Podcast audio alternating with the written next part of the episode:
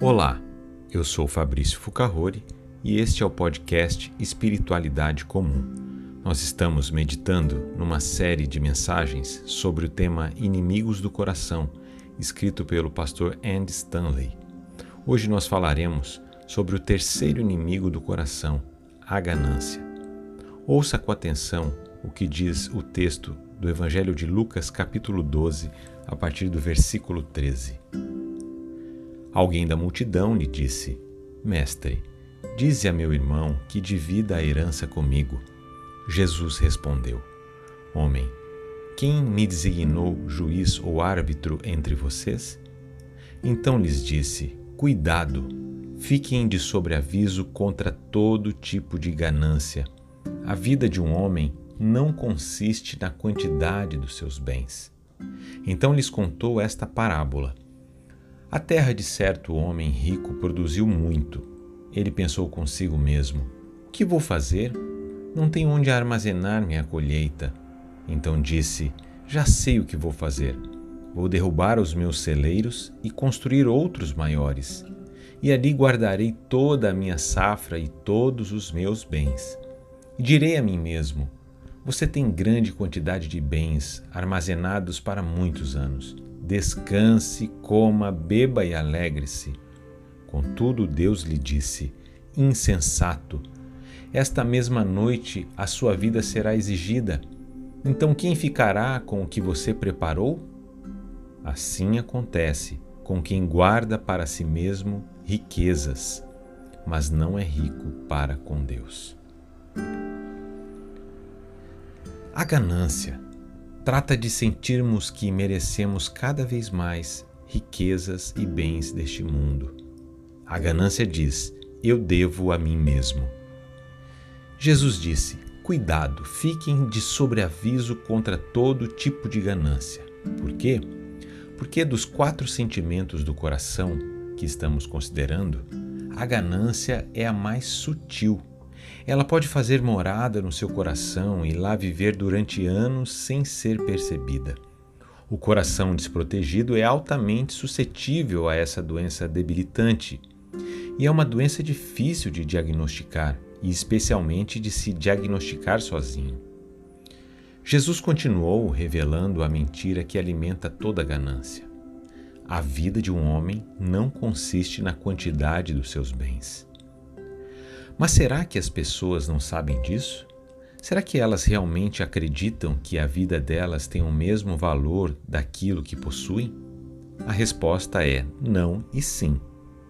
Não, nem todo mundo sabe disso. E sim, há aqueles que pensam que sua vida consiste praticamente na soma dos seus bens. E muitos de nós hoje estamos inclinados a crer nisso mais do que se possa imaginar.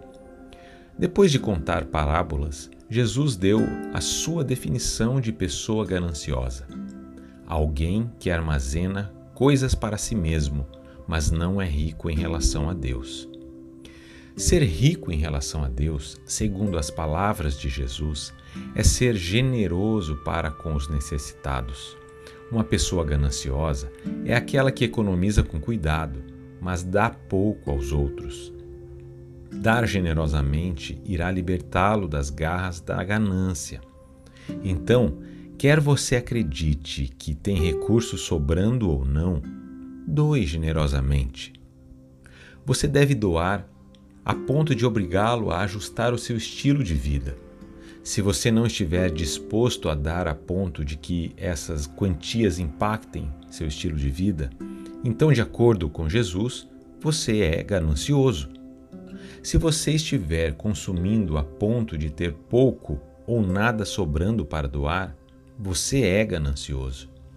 Se você está consumindo e economizando a ponto de não sobrar nada ou quase nada para oferecer, você é ganancioso.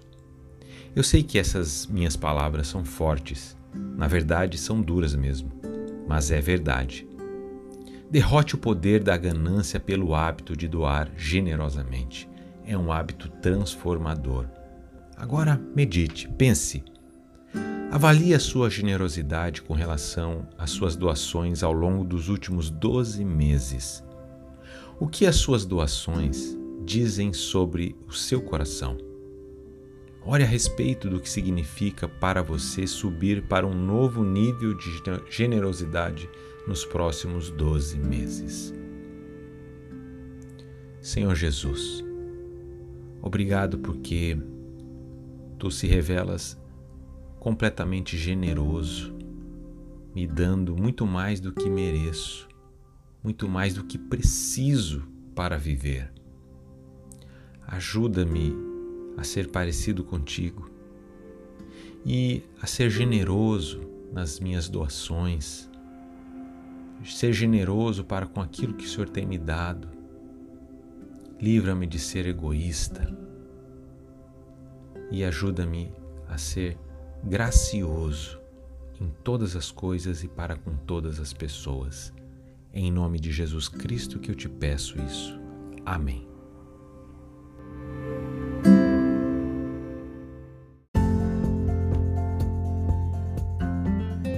Você ouviu esta reflexão no podcast Espiritualidade Comum.